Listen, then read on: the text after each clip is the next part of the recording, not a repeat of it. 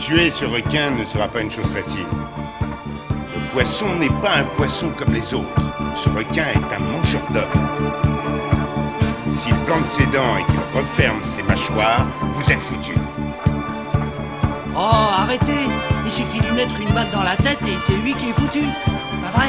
Le requin tigre que nous recherchons est un maniaque. You're gonna need a bigger podcast. Bienvenue à la plage, bienvenue sur Shark Parade, votre podcast tout entier dédié à la plus grande gloire des films de requins tueurs. Je suis le professeur Rico, et nous nous retrouvons pour nos glissades sanguinolentes dans le monde toujours plus inquiétant de la Sharksploitation.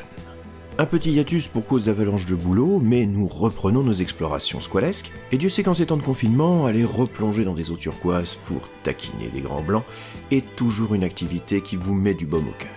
Alors, petit rappel des principes de l'émission. Je sais, vous allez me dire, on est au numéro 37, normalement, vous devez connaître un petit peu ces principes.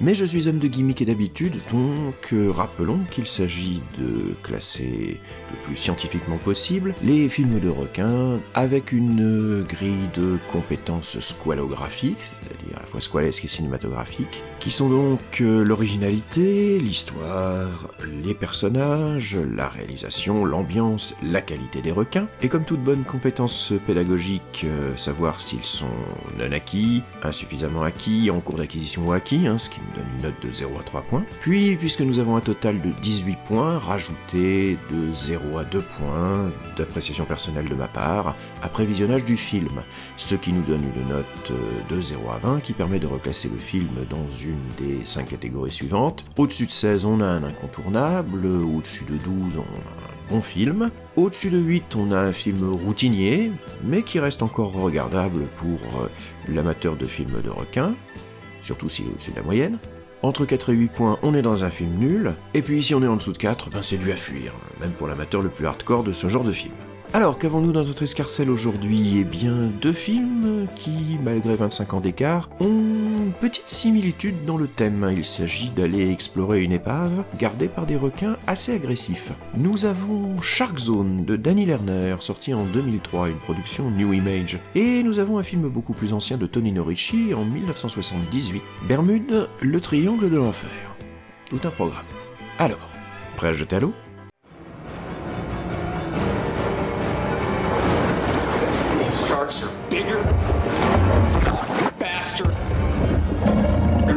Aggressive than any I've ever seen.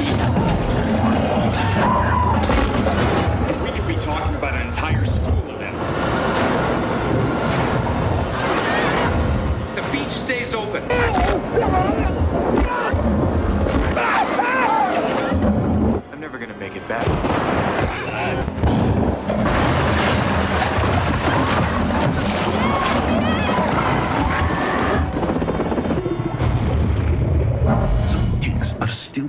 Fighting for. Be a reasonable man. Let me do my job, Mayor.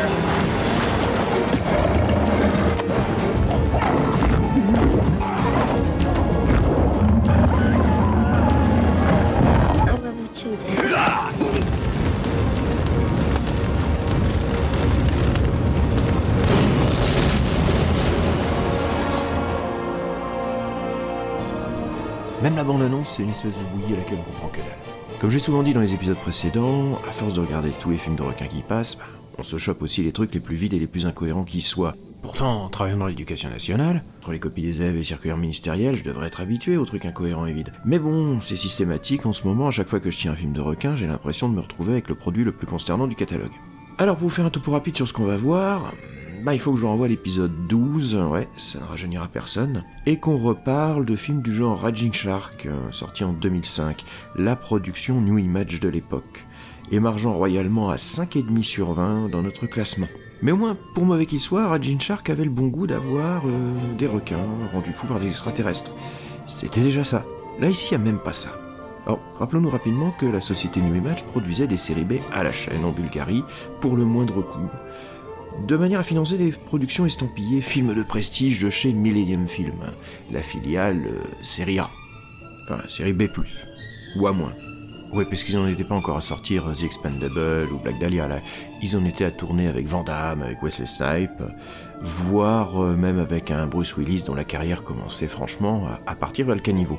Bref, au début des années 2000, la société des frères Lerner, elle était surtout là pour fournir euh, des petites productions pas chères, qui ramèneraient rapidement du cash pour pouvoir euh, développer des projets avec des stars un petit peu plus bankable. Et donc ce Shark Zone sorti en 2003, eh ben, il faut qu'il rapporte vite et qu'il coûte peu. Autre chose assez intéressante, c'est que ce Shark Zone, euh, il devait être au départ le quatrième volet d'une saga de haut vol, les Shark Attack, hein, qui ont fait les riches heures de New Image dans le film à bébête depuis les années 90. Petit rappel pour les étourdis du fond. En 99, nous avons le premier Shark Attack, épisode 14 du podcast. hein, on voit. Film soporifique avec Caspar Van Dien et Ernie Hudson égaré en Afrique du Sud, où on voit à peine les requins promis dans le titre. En 2001, on a Shark Attack 2, épisode 11. Un poil meilleur, mais bon, recyclant quand même euh, les dents de la mer avec des squales en balsa. On a ensuite en 2002 Shark Attack 3, qu'on n'a pas encore traité, Shark Attack 3 Mégalodon, avec John Borroman, le futur Captain Jack de Doctor Who, et ses incrustations de requins grandis à l'image pour gober les bateaux. C'est objectivement mon préféré de la série, mais pas pour les bonnes raisons. En tout cas, pas pour des raisons de qualité. Et donc, euh, notre Shark Zone aurait dû être Shark Attack 4. Mais curieusement, pour des raisons marketing assez inexplicables, ils ont décidé de le sortir sous le nom de Shark Zone. Alors, personnellement, je soupçonne le fait que, à force de nous sortir des films de requins frelatés sous la bannière Shark Attack, eh bien, les distributeurs ont peut-être un petit peu commencé à renacler, donc voilà. On rebadigeonne de peinture fraîche euh, un produit euh, qui a dépassé la date de péremption. Et comme de toute façon la série Shark Attack n'avait quasi aucune cohérence en termes d'acteurs, euh, voire même de scénar, hein, chaque film pouvant se voir complètement individuellement, eh bien, qui fera la différence?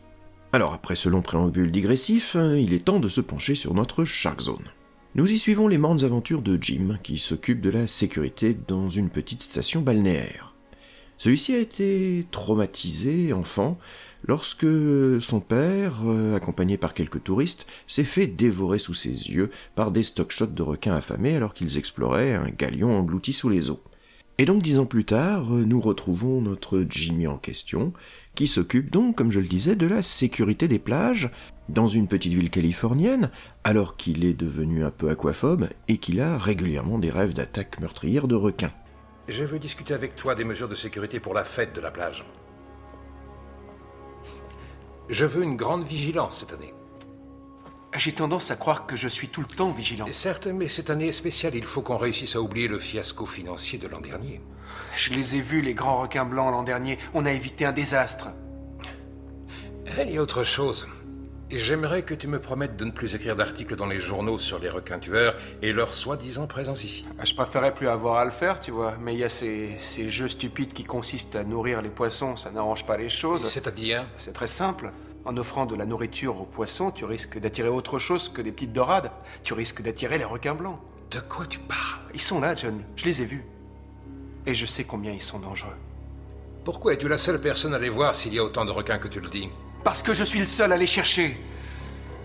J'ai besoin d'organiser des patrouilles. Il faut de l'argent pour ça. Je croyais qu'on en avait déjà discuté. Évidemment, le maire de la petite localité s'inquiète un peu de ses tendances à voir des requins partout, d'autant qu'un mystérieux investisseur, un certain Monsieur Volkov, propose de financer le festival de la plage locale si on l'aide à retrouver la cargaison de diamants du Santa Cruz, le galion dans lequel le père de Jimmy s'est fait bouffer tout cru par des requins affamés. Évidemment, notre héros n'est pas très chaud, mais Monsieur Volkov sait se montrer persuasif. Très persuasif.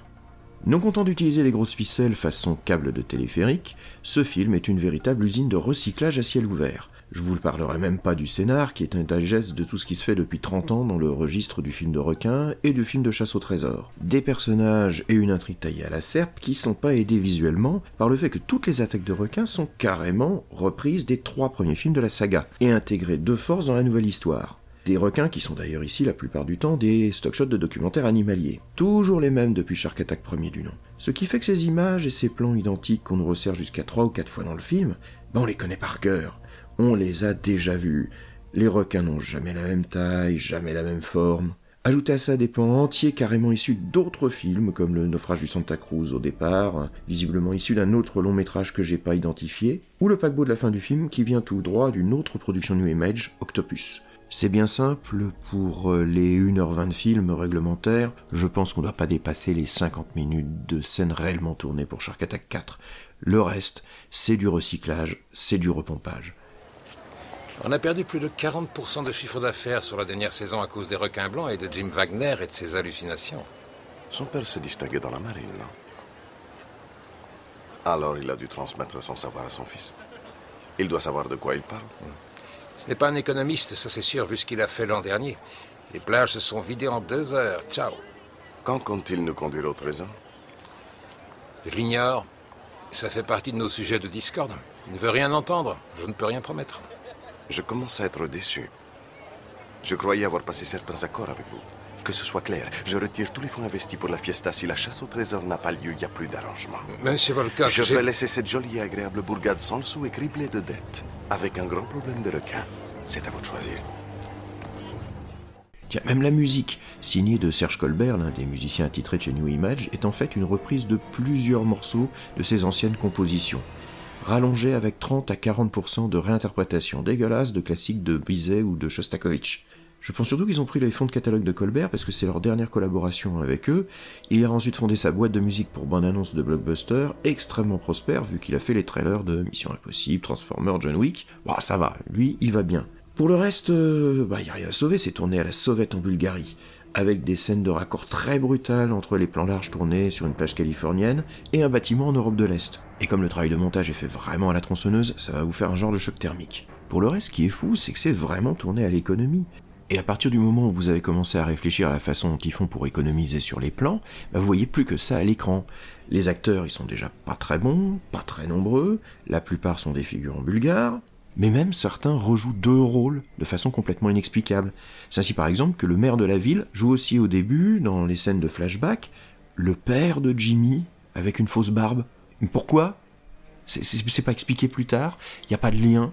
C'est quoi, ils ont juste voulu économiser sur les cachets des acteurs américains qu'ils envoyaient en Bulgarie? De la même façon, le cadrage est serré au plus près des acteurs, y compris dans les scènes, par exemple, qui sont censées se passer sur des bateaux, pour camoufler visiblement la petite taille des plateaux de tournage. Bref, non seulement le film est nul, mais il est complètement fauché. Il est fauché parce que, de toute façon, c'est surtout un produit d'appel qui doit récupérer le maximum d'argent pour financer d'autres productions. Autant dire qu'à partir de ça, il n'y a pas grand chose à en attendre. Dernier détail, le film est sorti chez nous sous le titre La mort au large, bah voyons, Alerte au requin, n'importe quoi, voire même Jurassic Shark aux États-Unis. Allez, give me your money, Shark Lover, plus rien à foutre. Wagner C'est quoi ce foutoir? Ça nous fait trois morts de plus Je vais en finir avec ces bestioles à coups d'explosifs. Je sais où elles se cachent maintenant. Nom d'un chien Il nous reste trois jours avant que la fête commence. Alors reprends ta voiture et lâche-moi. On a un boulot à terminer. Bon, allez, terminons avec les capacités squalographiques de Shark Zone. Originalité, c'est Nanaki bien sûr. Pas la moindre idée neuve, même pas un plan neuf. On est là sur du produit de commande torché à la va-vite, ce qui fait que l'histoire, elle aussi, elle est non acquise. hein. C'est déjà pas très cohérent à la base. Pourquoi les requins attaquent euh, Quel rapport avec le bateau coulé Est-ce que ce sont les gardiens du bateau Dans ce cas-là, pourquoi ils attaquent le village Euh, On s'en fout, on a nos scènes d'attaque de requins réglementaires, on les reprend des films précédents, donc il faut bien adapter le métrage qu'on a. L'histoire, elle suivra. Les personnages y sont insuffisamment acquis, hein. ce sont des acteurs qui ont été choisis pour leur belle gueule sportive ou leur capacité à porter des bikinis, mais pas vraiment pour la façon dont ils délivrent leur jeu d'acteur. Mon petit point ira quand même au personnel bulgare, hein, notamment à Velissar Binev, un acteur bulgare donc abonné au rôle de méchant chez New Image, que je commence à bien aimer vu que ça doit faire le quatrième ou le cinquième film de requin dans lequel je vois. Et qu'il a fait le job en Monsieur Volkov, le sempiternel, le boss de la mafia russe, reconverti en homme d'affaires doucereux, qui est prêt à tous les expédients pour arriver à ses fins. L'ambiance, elle est insuffisamment acquise. Beaucoup d'attaques, mais filmées n'importe comment. Il y a deux plans what the fuck euh, assez chocs, qui sont peut-être faites uniquement pour claquer dans la bande-annonce, hein, comme c'est souvent le cas, mais qui ne servent strictement à rien dans l'histoire, puisqu'à chaque fois ce sont deux hallucinations. On a la femme du héros qui se fait emporter par un requin sur un bateau, et puis surtout une scène complètement dingue sur un paquebot, emprunté donc au film Octopus, où on a un requin géant euh, intégré complètement n'importe comment à l'image qui apparaît dans la piscine du bateau. Euh, allez, ça sert à rien, mais c'est rigolo. La réalisation est non acquise, Danny Lerner de toute façon c'est d'abord un producteur, et il s'en fout de ce qui tourne, il tourne sur le banc de montage à partir de ce qu'il a comme chute de pellicule. Le reste, euh, bah voilà, on pose la caméra, on, filme au plus près des acteurs pour pas montrer que les décors sont fauchés, et puis roule ma poule. Les requins, bah n'en parlons pas, non acquis non plus, hein.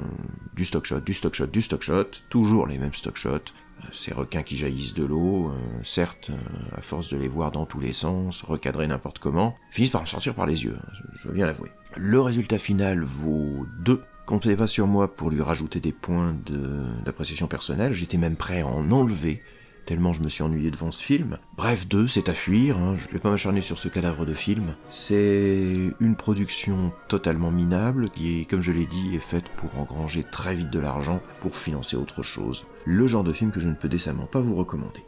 Bon, partons pour le Mexique et l'Italie, remontons dans les années 70, avec euh, Bermude, Triangle de l'Enfer, qui j'espère va relever un petit peu le niveau, même si en voyant le réalisateur Tony Ricci, j'ai un petit doute. L'Atlantique. L'océan au large de la côte des États-Unis, qui cache un des plus fascinants mystères de notre temps. Dans cet espace de la mer, dénommé Triangle de la Terreur ou Triangle de la Mort, sont mystérieusement disparus dans les dernières décennies des centaines de bateaux, d'avions et des milliers de personnes. Mais quelqu'un est revenu. Quelqu'un qui ne se souvient pas ou qui ne peut pas se souvenir. Les commandes ne répondent plus Nous tombons Mayday Mayday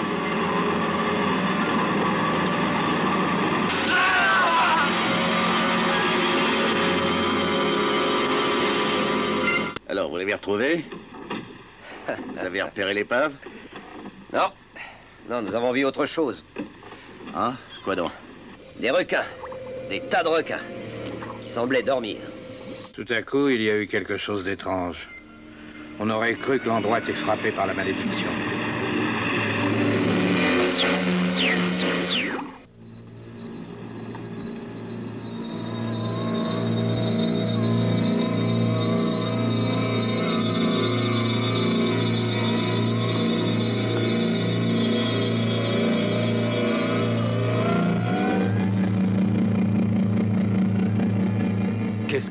Dans ce gouffre maudit.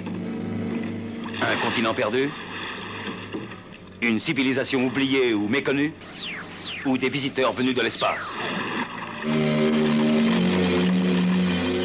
Pourquoi les rares survivants de la fosse maudite ne se souviennent-ils pas?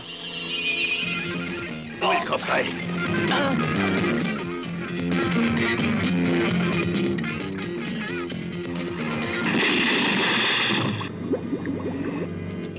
trouver dans ces fonds sous-marins Peut-être trouverai-je la solution du mystère. À moins que j'y trouve la mort. J'adore ces bandes annonces d'époque des années 70, où en 3 minutes 30 on vous révélait quasiment tout le film avec une voix mélodramatique. Bermude, triangle de l'enfer. On repêche euh, dans les eaux des Caraïbes le corps inconscient d'un certain Andrés Montoya. Un plongeur professionnel dont le bateau a disparu mystérieusement corps et bien il y a six mois. Et à l'hôpital, Andrés il ne se souvient de rien, au grand dam de sa fiancée Angelica et de son frère Ricardo, qui s'était pas mal rapproché d'Angelica pendant l'absence d'Andrés, hein, si vous voyez ce que je veux dire. Retenez bien ça, parce que ça n'aura aucune incidence sur le reste du film. Pendant ce temps, un petit avion disparaît mystérieusement dans le triangle des Bermudes transportant des documents apparemment très importants pour la mafia américaine, qui dépêche un de ses représentants, Monsieur Johnson, pour retrouver l'épave et récupérer le butin. Celui-ci va chercher à acquérir les services d'Andrés et Ricardo. Et si ceux-ci hésitent, Monsieur Johnson sait se montrer persuasif, très persuasif. Mais eh oh, c'est c'est le même scénar que Shark Zone en fait, 25 ans avant. Purée, Danny Lerner, tu mériterais de reperdre encore des points. Sur place et en cherchant l'épave, les plongeurs sont témoins de phénomènes étranges, et au fait que le coin est infesté de requins au comportement curieux. Parfois étrangement immobiles, parfois d'une étonnante agressivité, comme s'ils protégeaient quelque chose. Vous avez repéré l'épave Non. Non, mais nous avons vu autre chose. Ah, quoi donc? Des requins. Des tas de requins. Et ce qu'il y a de drôle, c'est qu'ils étaient immobiles. Immobiles? Oui, comme s'ils dormaient. Ah oui, ça semble incroyable. Et pourtant, c'est vrai. Il l'a vu comme moi. Hein Pour pouvoir respirer, un requin est obligé d'être en mouvement. S'il s'arrête, il meurt. Et ceux-là étaient bien immobiles, mais ils vivaient.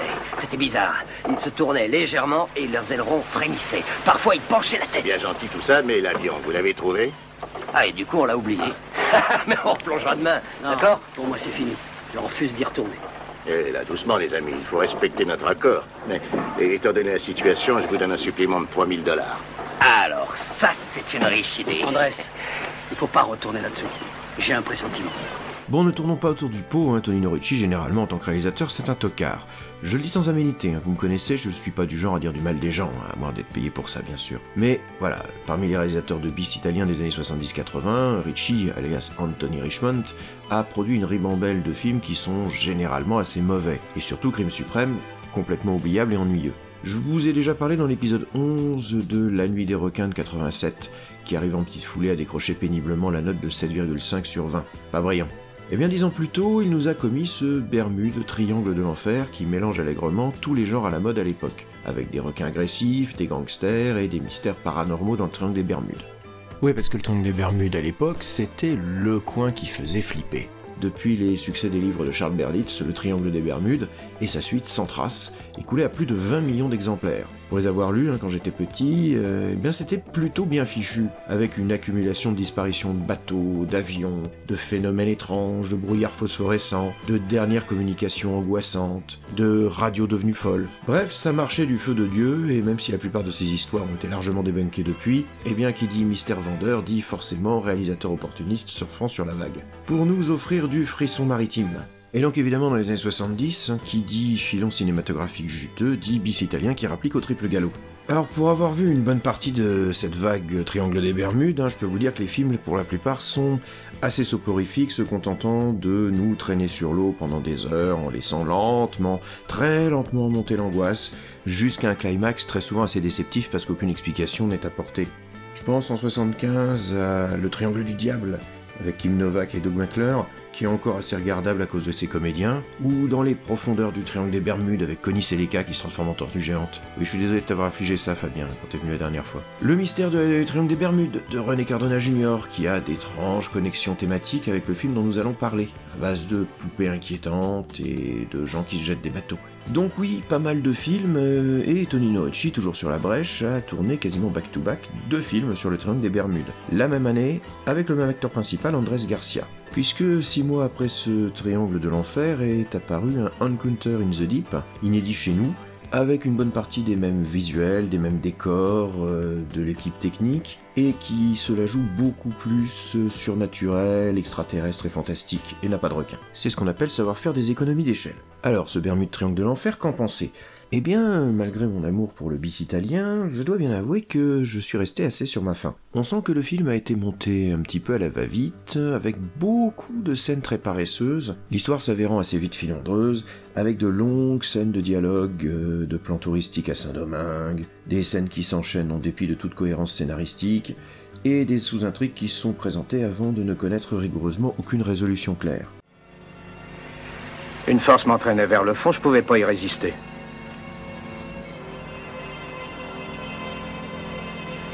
Tout à coup, je me suis trouvé pris dans un banc de requins. Ils passaient à côté de moi, mais sans me toucher. Ils semblaient attendre un ordre. Ensuite, il y a un grand vide dans ma tête. Quand j'ai rouvert les yeux, j'ai compris que je me trouvais sur un bateau de pêche. On m'a appris que j'étais porté disparu depuis deux mois. Après cette aventure, je n'ai jamais plus eu le courage de sortir en mer. Car je sais qu'en dessous, il y a une autre chose, d'autres formes de vie, une terre disparue dans la mer.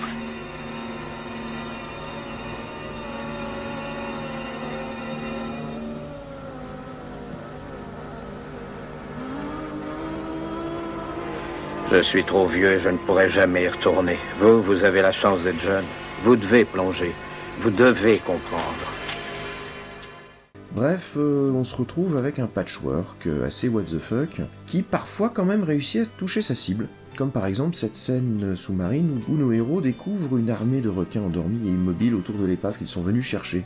Ou bien cette autre scène étrange sur un bateau, où on voit soudain les personnages euh, comme hypnotisés, qui se mettent à se jeter à la mer comme des lemmings sans que jamais ça soit relié à l'histoire principale, à croire même que cette scène est piquée dans un autre film. Reste de temps en temps des scènes qui vous sortent de la torpeur, comme par exemple ce final où pour se débarrasser d'un requin, notre héros se sert du corps d'un autre plongeur euh, en le donnant morceau par morceau euh, au squal qui l'attaque. Là, d'un seul coup, tiens, une idée. Euh, Tonino, là t'as bossé.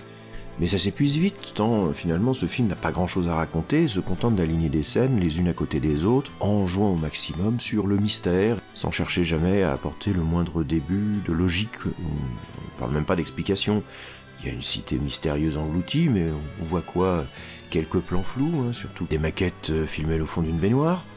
Alors la décharge du film, la copie que j'ai, c'est une VHS, donc forcément, euh, point de vue qualité de l'image, ça va pas beaucoup aider. Surtout que, évidemment, tous les plans de requins sont des stock shots de documentaires animaliers. Pas mal foutus d'ailleurs. Euh, moi j'aime bien la scène justement où il y a tous ces requins immobiles qui semblent attendre quelque chose. Les quelques scènes de combat sous-marin, cette dernière scène avec le requin qui est plutôt pas mal foutue. Mais en dehors de ça, je peux pas vraiment vous conseiller ce film. Il est long, même pour un amateur de cinéma italien des années 70, avec des acteurs, soyons honnêtes, pas très très concernés. Hein. Le seul qui essaie d'en faire un petit peu, c'est Arthur Kennedy, un vétéran de l'âge d'or hollywoodien, en mafieux qui ricane tout ce qu'il peut pendant tout le film. Janet Green, qu'on a vu dans pas mal de films italiens, elle est là, elle est posée un peu comme une plante verte. Tout le reste du cast est à l'avenant. C'est un petit peu sauvé par la musique de Stelvio Cipriani, qui est vraiment chouette. De l'italo disco un peu funk, qui s'écoute toujours avec plaisir. Bref, un film dont l'intérêt semble disparaître lentement dans les brouillards du triangle des Bermudes. Sans trace de fun. Ouais, ouais. Je ne suis pas un spécialiste de la mer, mais vous ne me ferez pas croire qu'un homme est capable de rester dans l'eau pendant six mois. Alors, où étiez-vous pendant tout ce temps? Je vous ai déjà dit que je n'en savais rien. Il y a un grand vide dans mon esprit. Je n'arrive pas à me souvenir de quoi que ce soit. Tout est dans le brouillard. Reprenons depuis le commencement. Une société américaine spécialisée dans l'océanographie vous a engagé il y a six mois pour effectuer certaines recherches sous-marines. Cette expédition ne devait durer que trois semaines, mais le bateau n'est jamais revenu. Qu'est-il advenu du White Shark et de son équipage? Je n'en sais rien. Je ne me souviens plus. Pendant une semaine, il n'y a aucun incident. La radio est régulièrement en contact avec la Terre, et puis tout d'un coup, c'est le silence. Le White Shark ne répond plus. Les qualités scolographiques de Bermude Triangle de l'Enfer. L'originalité, c'est insuffisamment acquis. Bon, il y a bien ce côté euh, Triangle des Bermudes très à la mode dans les années 70. Est-ce que c'est un coup de l'Atlantide? Est-ce que c'est un coup des extraterrestres? Est-ce que c'est juste euh, des perturbations électromagnétiques? Une poupée tueuse qui pousse les gens à se jeter par-dessus les bateaux? Au final, vous n'en saurez pas beaucoup plus, mais on sait que le mystère est souvent plus beau que l'explication qu'on peut en donner. Ce qui fait que l'histoire, euh, elle est insuffisamment acquise aussi. C'est confus, c'est assez incohérent, on reste très largement sur sa fin, et puis toute la partie chasse au trésor, avec un commanditaire un petit peu inquiétant, eh bien, ça a été déjà vu mille fois. hein. Le film de chasse au trésor sous-marin, c'est tout un sous-genre du film d'aventure. Le problème, c'est que des comme ça, il y en a eu quelques brouettes, y compris avec des requins qui sont là pour protéger le mystérieux trésor en question. Les personnages y sont insuffisamment acquis, hein, tout le monde est un peu en sous-régime. Bon, comme je vous ai dit, il y a quelques visages connus, hein, comme Arthur Kennedy ou Janet Agren, mais bon, pour le reste, euh, ils n'ont pas grand-chose à faire, pas grand-chose à jouer, donc ils se sont contentés un petit peu de vacances au soleil, tant mieux pour eux. La réalisation, nous le cachons pas, c'est non acquis. Hein. Tony Ricci, ça jamais été un foudre de guerre, mais là, on sent vraiment que le film il a été fait très très vite, pour profiter des lieux exotiques, et puis, euh, bah, il a fait deux films en même temps, ça se sent. L'ambiance, euh, insuffisamment acquise. En dehors de quelques scènes chocs, plutôt réussies, donc... celle que je vous ai un petit peu décrit dans le corps de la chronique, ben, il n'y a pas grand chose et on s'ennuie ferme. Ben, Comme je vous l'ai dit, il y a cette espèce d'atmosphère cotonneuse et léthargique qui fait qu'on risque de s'endormir assez rapidement devant ce film et de n'être réveillé que par une ou deux montées de musique et une ou deux scènes chocs à la fin du film. Enfin, les requins, ben, ils sont insuffisamment acquis. On les voit peu. Ce sont essentiellement des stock shots, comme je l'ai dit, de films animaliers. Je sauverai simplement quelques images de requins endormis, euh, ce qui est toujours un petit peu bizarre. Et puis la dernière attaque finale, où notre héros euh, utilise euh, le cadavre d'un plongeur comme bouclier face à un autre requin et le donne à manger finalement morceau par morceau pour avoir le temps de s'enfuir. Donc ce qui nous donne un total de 5. Je rajouterai un petit demi-point pour la musique de Stelvio Cipriani, parce que voilà, un, incurable admirateur de la musique italo-disco. 5,5, c'est nul. On va pas se le cacher, il reste un petit peu la nostalgie de ces années 70, mais on n'est quand même pas là dans un film vraiment recommandable. Le triangle garde ici tous ses mystères. Bien, et ben une pêche pas vraiment miraculeuse, j'espère que ce que nous allons avoir dans la boîte à requins pour la prochaine fois sera un petit peu meilleur. Shark Knight, alias Shark 3D, un film de 2011 de David Richard Ellis qui est sorti au ciné, je crois, chez nous, et qui a pas si mauvaise réputation que ça. Ah bah voilà, on va peut-être avoir un petit peu mieux, et puis nous allons avoir Shark Lake, Jerry Duggan 2015 avec Dolph Lundgren qui affronte un requin. Eh voilà, on est un petit peu sur des choses qui vont nous redonner l'esprit de Noël. Enfin, faut espérer. Bon, nous allons essayer de reprendre un rythme un petit peu plus régulier pour euh, les temps qui viennent. Je suis en train d'ailleurs de préparer peut-être quelques hors-sujets à venir. Donc voilà, pas d'inquiétude, Shark Parade est toujours là et vous prépare quelques petites choses et j'ai encore pas mal de films à traiter, puisqu'il y a encore pas mal de films de requins qui sont sortis cette année. Bon, quelques recommandations. Euh, une chaîne YouTube slash podcast Nanarologie qui revient en détail sur quelques mauvais films. Alors, ils n'ont pas encore fait de films de requins, mais je pense que ça devrait venir rapidement. Et puis, en dehors des requins, vous savez qu'une autre de mes grandes passions, c'est la saga James Bond. On avait déjà fait un numéro spécial avec euh, Sofiane de Bond's Planning. J'ai découvert un autre podcast très sympa sur la saga. Il s'agit de Bond Arbour, que je ne saurais trop vous conseiller pour patienter en attendant la sortie de Mourir peut attendre. J'espère en avril. Voilà, alors où est-ce qu'on peut se retrouver? Eh bien dans les podcasts Nanarland, hein, puisqu'il y en a un qui devrait arriver sous peu sur la musique euh, dans les nanars. Et puis euh, sur Twitter, ultimatrico.